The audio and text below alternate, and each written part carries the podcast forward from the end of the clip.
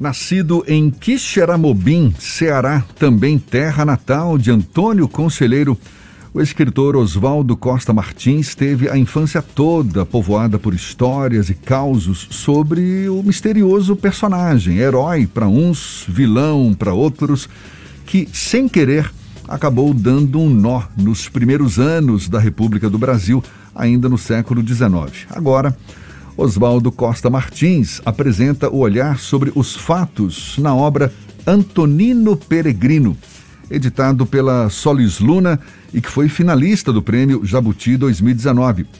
É sobre o livro que a gente conversa agora com o próprio escritor Oswaldo Costa Martins, nosso convidado aqui no Issa Bahia. Seja bem-vindo, um prazer tê-lo aqui conosco. Bom dia, Oswaldo. Bom dia, bom dia, Jefferson. Bom dia aos ouvintes. Saudações ao povo baiano. É, eu agradeço o convite de falar um pouco sobre o Antonino Peregrino e, invariavelmente, falar um pouco sobre o Antônio Conselheiro a vocês, nesse estado que, por obra e percurso de Antônio Conselheiro, se tornou mais irmão ainda do Ceará. Pois é, e diz pra gente que olhar é esse que você lança sobre Antônio Conselheiro, porque você também é psicanalista, não é? Ou seja, tem um olhar psicanalítico aí também sobre esse personagem? É, Jefferson, é, vamos dizer assim, a psicanálise me ajudou a, a, pelo ofício que eu sustento, a escutar também o Antônio Conselheiro como não como um mito no sentido da idealização, mas como um ser humano que foi capaz de, a partir das suas dores, reinventar um certo laço social e produzir profundas transformações na realidade de seus pares nordestinos. Então, é, é, o Antonino Peregrino parte desse, de, desse princípio, né? De que Antônio Vicente Mendes Maciel foi um personagem importante, concreto da nossa história e que não e, e que pôde, a partir da sua sensibilidade, propor uma nova forma de sertão, uma nova forma de laço que fosse mais acolhedora e mais produtiva do ponto de vista da vida do, do povo nordestino. Eu falo nordestino por força da expressão, evidentemente, para o povo brasileiro. Então, eu desenvolvo esse, esse meu texto a partir desses princípios e trazendo uma linguagem poética, porque mirava também que esse texto circulasse entre as diversas faixas etárias, desde o adulto, a criança e o adolescente. Aliás, é um livro que está voltado para todos os públicos, mas dialoga muito bem com o público infanto-juvenil, tô certo? Sim, é, inclusive você mencionou o prêmio Jabuti, ele foi finalista na categoria é, é, juvenil né? E, e de fato, a, a, eu procurei uma linguagem poética porque penso que a infância e a adolescência invariavelmente têm um contato com a poesia muito vivo e que conversa é, com as ilustrações também da minha colega de trabalho, Lucy, é, Luciane Lobo, que com as suas ilustrações permite também uma abertura textual e imagética e criativa para a infância também. Não só, né, evidentemente, mas isso abre esse diálogo.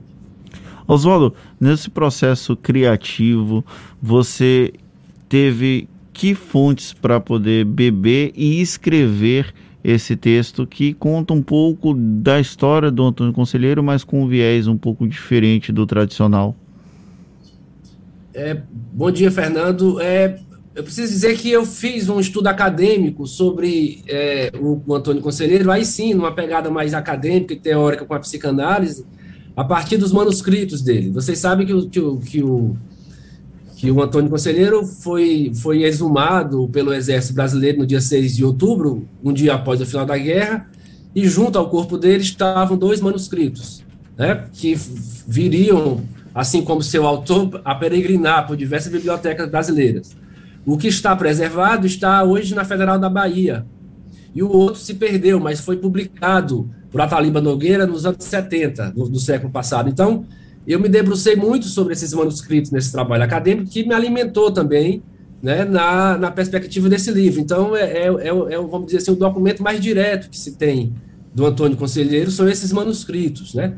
Então, eu, eu, o meu texto foi muito marcado por isso, mas como, como o Jefferson anunciou, eu sou conterrâneo do, do Antônio Conselheiro, também nasci em Xeramubim, então a, a, a, minha infância, a minha juventude foi muito marcada pelas histórias que chegavam a nós, tanto pela, por ser conterrâneo, como pela leitura dos sertões, posteriormente também da Guerra do Fim do Mundo, Mário Vargalhosa, e aí do grande pesquisador baiano, José Calazans, que é um dos principais pesquisadores da, da, dessa temática, e aí eu fui misturando tudo isso e colocando aí a minha marca, o meu estilo, para dar um texto poético, mas sem descuidar das questões históricas e sociológicas.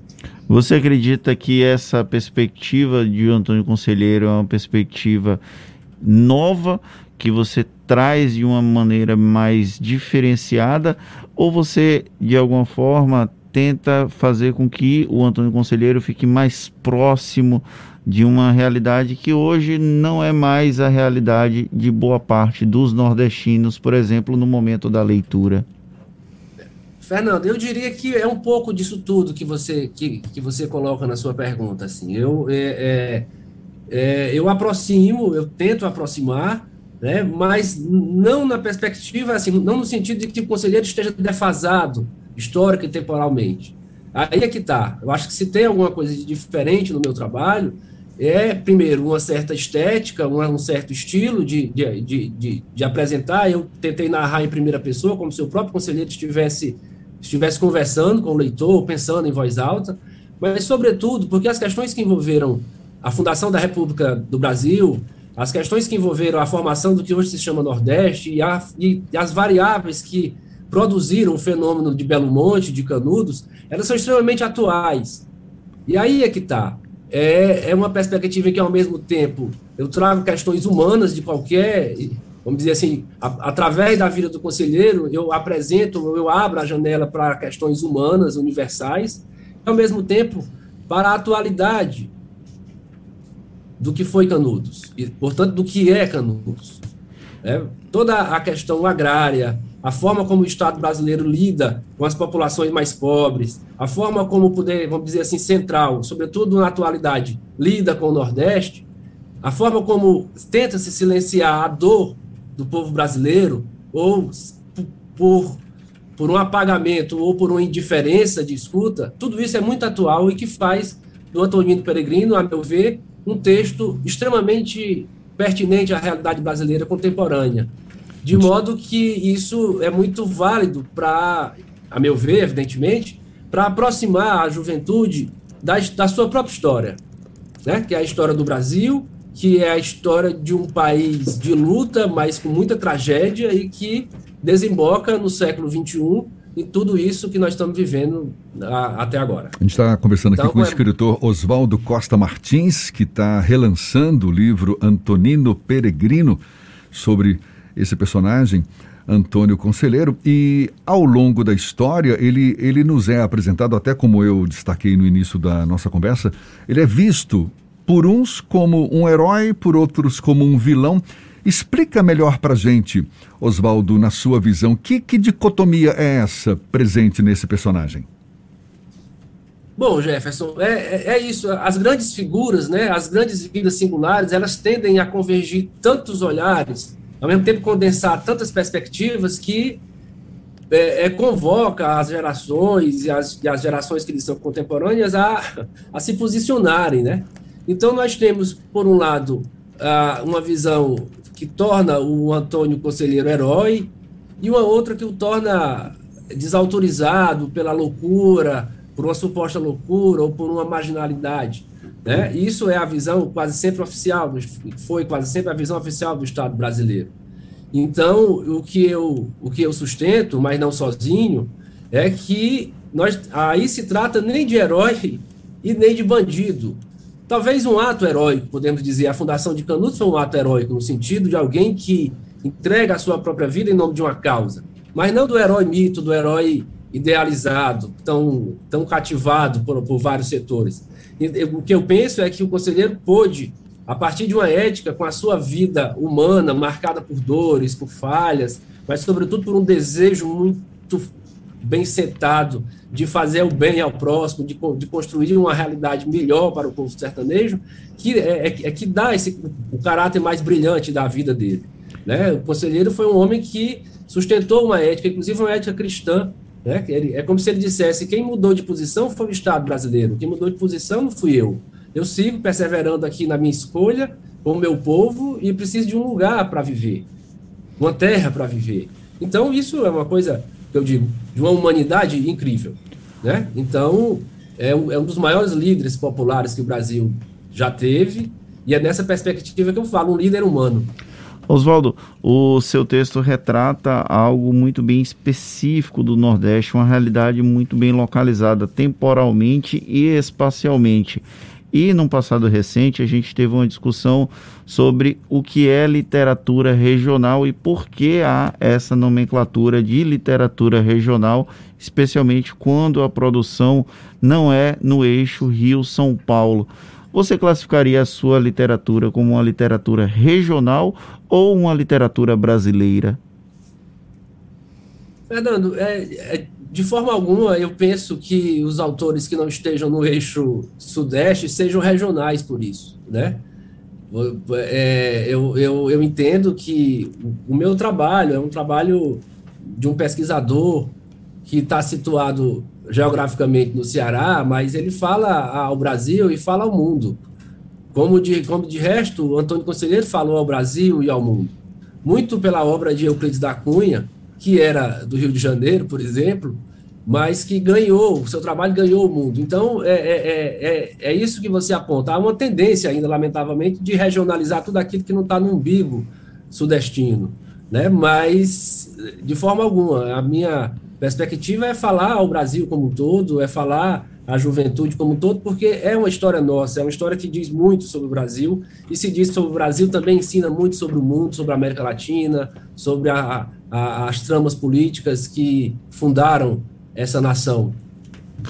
Oswaldo, o livro ele foi lançado pela primeira vez em 2018. Agora, é, na época foi um dos finalistas, não é, do Prêmio Jabuti, como a gente já destacou, Prêmio Jabuti de 2019 e agora em 2021 está sendo relançado pela Solis Luna. Inclusive tem uma live marcada para terça-feira que vem, dia 21 de dezembro, às oito e meia da noite, pelo canal da Solis Luna no YouTube. Queria que você ficasse à vontade aí para convidar o nosso público para acompanhar essa sua live. Bom, Jefferson, de fato, o, Antonino Peregrino foi editado em 2018, o primeiro lançamento foi em 2019, aí sucederam os, os, os fatos da pandemia, e agora a gente retoma esse trabalho com a edição da, da Solis Luna Editora, e amanhã, às, às 20h30, não, perdão, terça-feira que vem, às 20h30, terá uma live onde nós discutiremos com mais detalhes essas questões todas que envolvem o livro, que envolve a história do Ceará, da Bahia, do, do Brasil, é pelo, pelo, pelo YouTube da Solis Luna, solisluna.com. E quem se interessar pelo livro também pode encontrar é, no, no, site da solisluna.com.br e em breve nas livrarias de Salvador.